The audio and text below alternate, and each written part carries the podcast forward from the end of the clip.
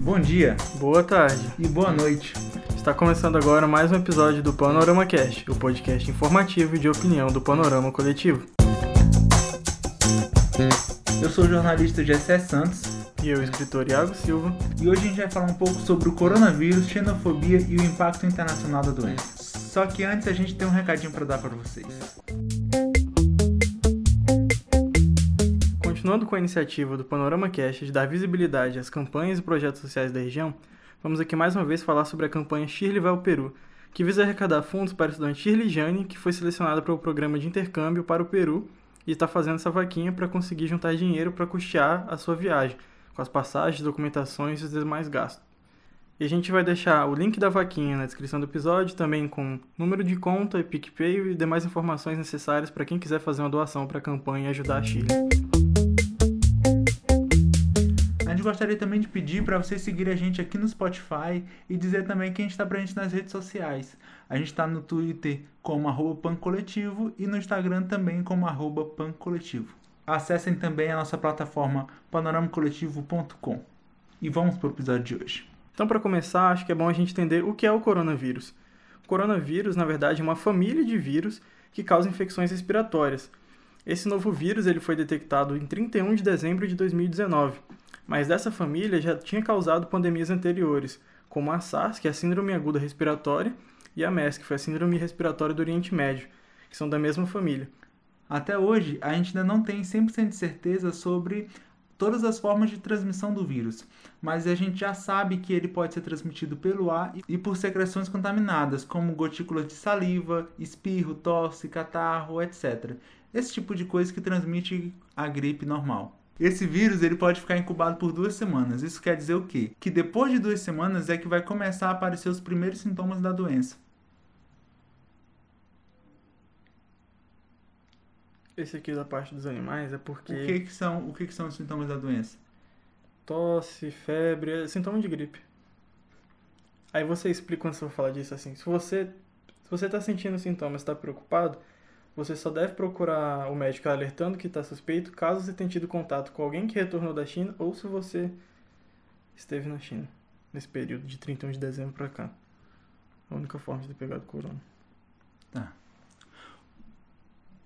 Cara, esse vírus ele pode ficar incubado por duas semanas. Isso quer dizer o quê? Isso quer dizer que depois de duas semanas é que a pessoa vai começar a apresentar os primeiros sintomas, que são os mesmos sintomas da gripe normal. Tosse, espirros, etc. Mas isso não quer dizer que qualquer pessoa que começa a espirrar ou a tossir esteja com coronavírus. É preciso que você tenha contato com alguém que esteve na China por esse período de 31 de dezembro para cá. Os cuidados também são parecidos. Para você se prevenir contra o coronavírus, é só manter os mesmos cuidados que você mantém para não pegar a gripe normal, que é lavar as mãos, é não ter contato com secreções das outras pessoas, não manter contato muito próximo com pessoas que apresentam sintomas e etc. Ou seja, né, se a gente manter o nível de higiene básico regular, já ajuda bastante Exatamente. a evitar o espalhamento. Desde que a China alertou do descobrimento do novo coronavírus, ela começou a tomar uma série de medidas para poder conter a epidemia, porque a China foi onde ocorreu o SARS em 2002. E hoje em dia, com a China sendo a segunda maior economia do mundo, é um país que ele quer mostrar que tem capacidade de lidar com esse problema internamente. Então, o governo tomou uma série de atitudes para poder conscientizar a população e conter da forma mais eficiente que eles conseguirem o vírus dentro do próprio país. Então, para poder melhorar as pesquisas e atender melhor os infectados, dois novos hospitais foram construídos em 10 dias na província de Wuhan. Drones sobrevoam as cidades da província de Wuhan, com informativos para lembrar as pessoas de usarem as máscaras no dia a dia e também de manter a higiene pessoal. No dia 31 de janeiro, a União Europeia desbloqueou 10 milhões de euros para as pesquisas. Com essa nova verba, o Instituto Pasteur em Paris conseguiu cultivar cepas do vírus. E esse cultivo é muito importante para o desenvolvimento da vacina, porque assim consegue-se obter o sequenciamento genético desse vírus e, a partir disso, coletar informações precisas para se desenvolver a vacina. No dia 3 de fevereiro, médicos da Tailândia pensam ter encontrado o tratamento ideal, porque eles estavam tratando uma paciente utilizando medicamentos de gripe e um coquetel para HIV. Somando as duas medicações ao mesmo tempo, eles conseguiram resolver o quadro da paciente, que após ser feito o exame depois do tratamento, deu zero para infecção. Como se trata de um vírus novo, ele se espalha com muito mais facilidade. Isso fez com que autoridades do mundo inteiro tomassem medidas para conter o vírus fora de suas fronteiras. Isso fez com que a China sofresse negativamente impacto em três áreas, que são a cultura, a política e a economia. Vários eventos esportivos chineses ou que são sediados na China foram adiados. É o caso do Campeonato Mundial de Atletismo, que estava marcado para março e aconteceria em Nanquim, e foi adiado para o ano que vem por causa do vírus. A mesma coisa aconteceu com o campeonato de futebol da China, que segue suspenso até agora. Algumas empresas internacionais, como a Apple, fecharam ou as suas fábricas ou seus pontos de vendas que estavam situados na China. Outras empresas, como a Toyota, fizeram um prolongamento das férias dos seus funcionários, o que fez com que as fábricas deixassem de funcionar por esse período. Isso causou um forte impacto na economia da China, mas não foi somente isso. A região que foi afetada pelo vírus é um polo industrial. Isso fez com que a ausência de funcionamento naquela região afetasse o funcionamento de fábricas até em outros países. É o caso da fábrica da Hyundai lá na Coreia do Sul, que segue fechada até agora por falta de peças porque as peças são fabricadas lá naquela região da cidade de Wuhan. O Banco Central da China injetou 174 bilhões de dólares em operações de recompra para garantir a fluidez do mercado financeiro. Isso funciona como um tipo de fundo de garantia para os investidores. No dia 30 de janeiro de 2020, a OMS declarou emergência internacional em decorrência do surto de coronavírus. Ou seja, ela ainda não reconheceu que isso gerou uma pandemia, que seria uma epidemia em escala internacional mas sim que é um vírus que está em situação que precisa de, um, de atenção da comunidade internacional para que sua contenção seja garantida. Vários países, vendo essa situação, criaram bloqueios com as fronteiras na China para evitar com que as pessoas entrassem em contato ou que os chineses entrassem nos seus países, que é o caso da Rússia, que fechou suas fronteiras com a China, retirou os cidadãos russos da China e colocou-os em quarentena na região da Sibéria. Vários campeonatos foram adiados ou suspensos. E no caso dos esportes, os esportes eletrônicos, os atletas que disputam esses campeonatos, eles foram movidos para a Coreia do Sul para manter os treinamentos, enquanto o campeonato segue suspenso até que a situação esteja completamente resolvida. Uma coisa que ocorreu em escala internacional também foi o boicote às comemorações do Ano Novo Chinês, que foi no dia 25 de janeiro agora.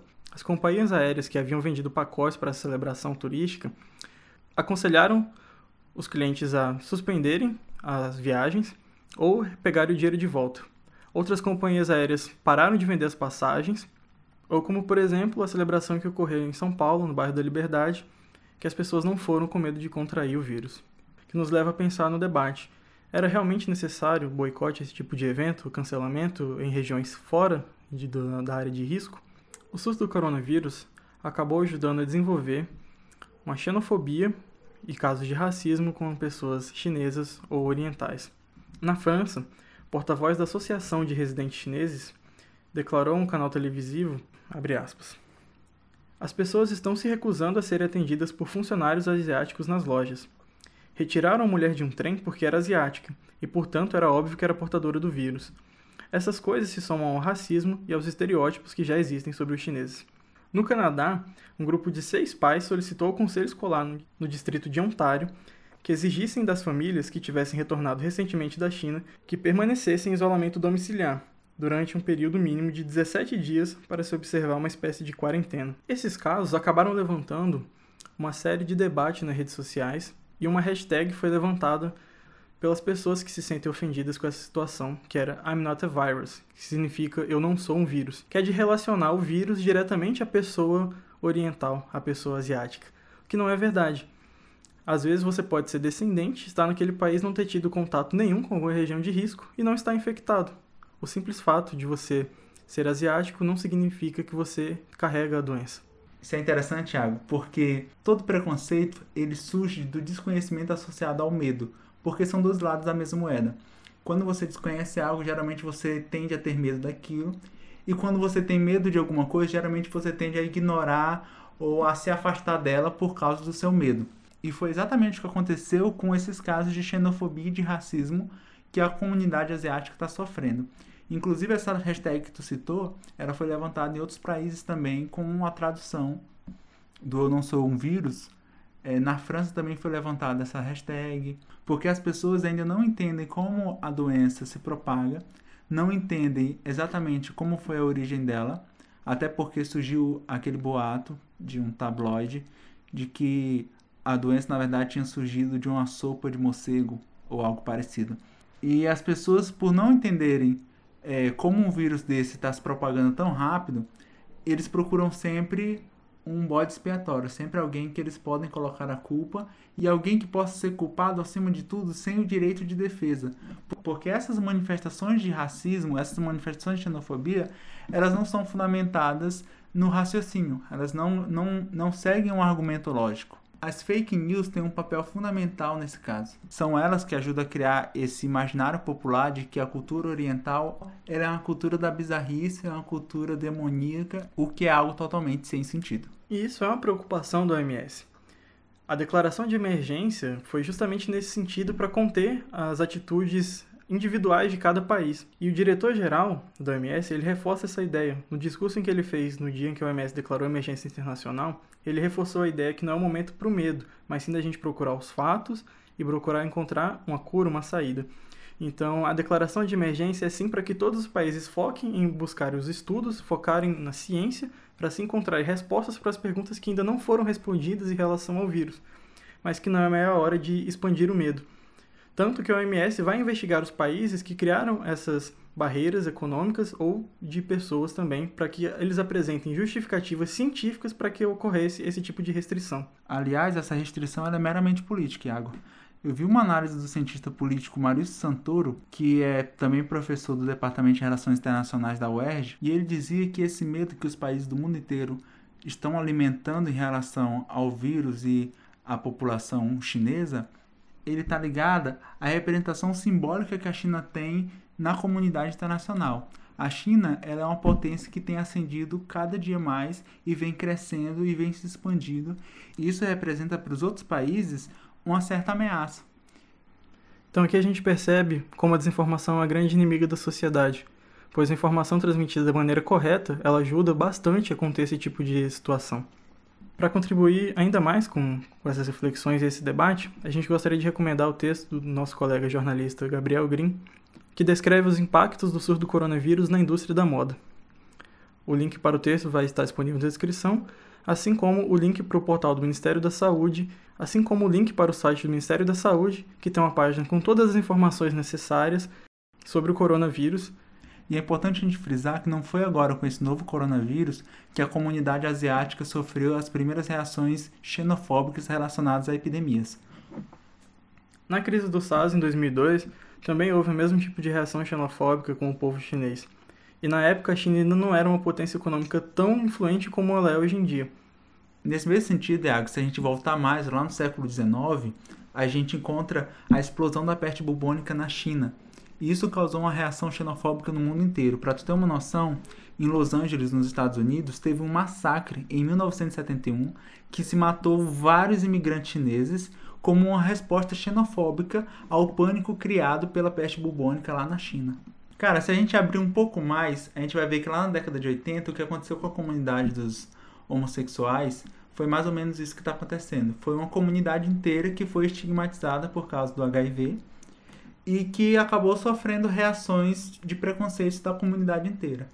Mais cedo tu tinha me falado que na verdade. É, assim, eu concordo, e realmente aconteceu. O preconceito que a comunidade homossexual sofreu na época foi imenso.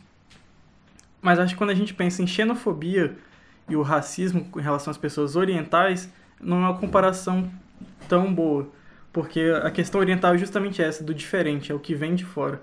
Apesar da comunidade homossexual ter sido considerada como diferente na época, ela ainda era cidadã, ela ainda era americana. Foi onde aconteceu os principais episódios. E aqui no caso, o grande medo, a grande questão é do povo que vem de fora. É que não é daqui que está vindo, que traz a doença, que traz as infecções. É, eu entendi. Tu fala, na verdade, numa perspectiva da xenofobia, né? Exatamente. Eu entendo pela questão também do racismo, né? Seguindo mais ou menos aquele entendimento que o STF tem sobre racismo. Porque qual que é o grande lance?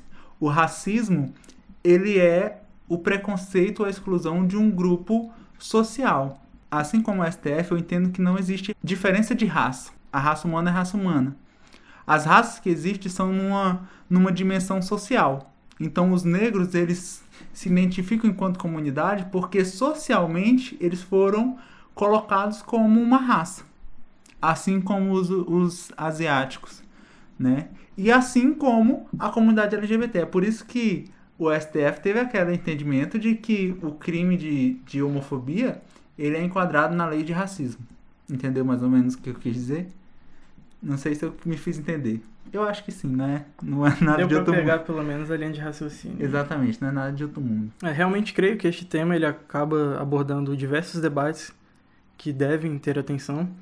E o mais importante é que a informação seja distribuída da forma correta. Por isso quero deixar como sugestão de leitura um texto do nosso colega jornalista Gabriel Green Fusari, que escreveu sobre o impacto do coronavírus na indústria da moda. O link para esse texto vai estar na descrição, assim como também o link para o site do Ministério da Saúde, com o boletim epidemiológico e todas as informações necessárias sobre o coronavírus. Enfim, a gente queria tornar o podcast um pouco mais interativo, um pouco mais participativo. Pensando nisso, a gente quer que vocês mandem e-mail para a gente contando é, qual a opinião de vocês sobre esse assunto, ou dando alguma informação que a gente talvez não trouxe no episódio que seja de relevante na opinião de vocês.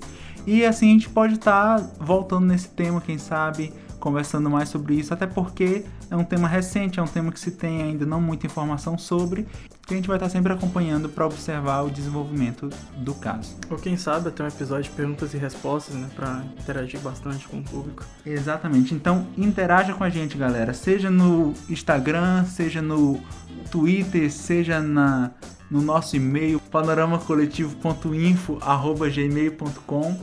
Enfim, a gente quer saber a opinião de vocês. E a gente vai ficando por aqui hoje.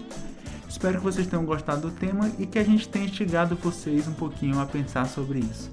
Eu sou o Gessé Santos e a gente vai ficando por aqui. Aquele abraço. Muito bem, galera. Muito obrigado por ter escutado até aqui.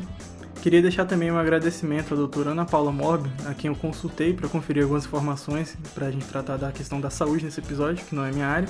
E não esqueçam de seguir a gente no Spotify. Até a próxima, aquele abraço.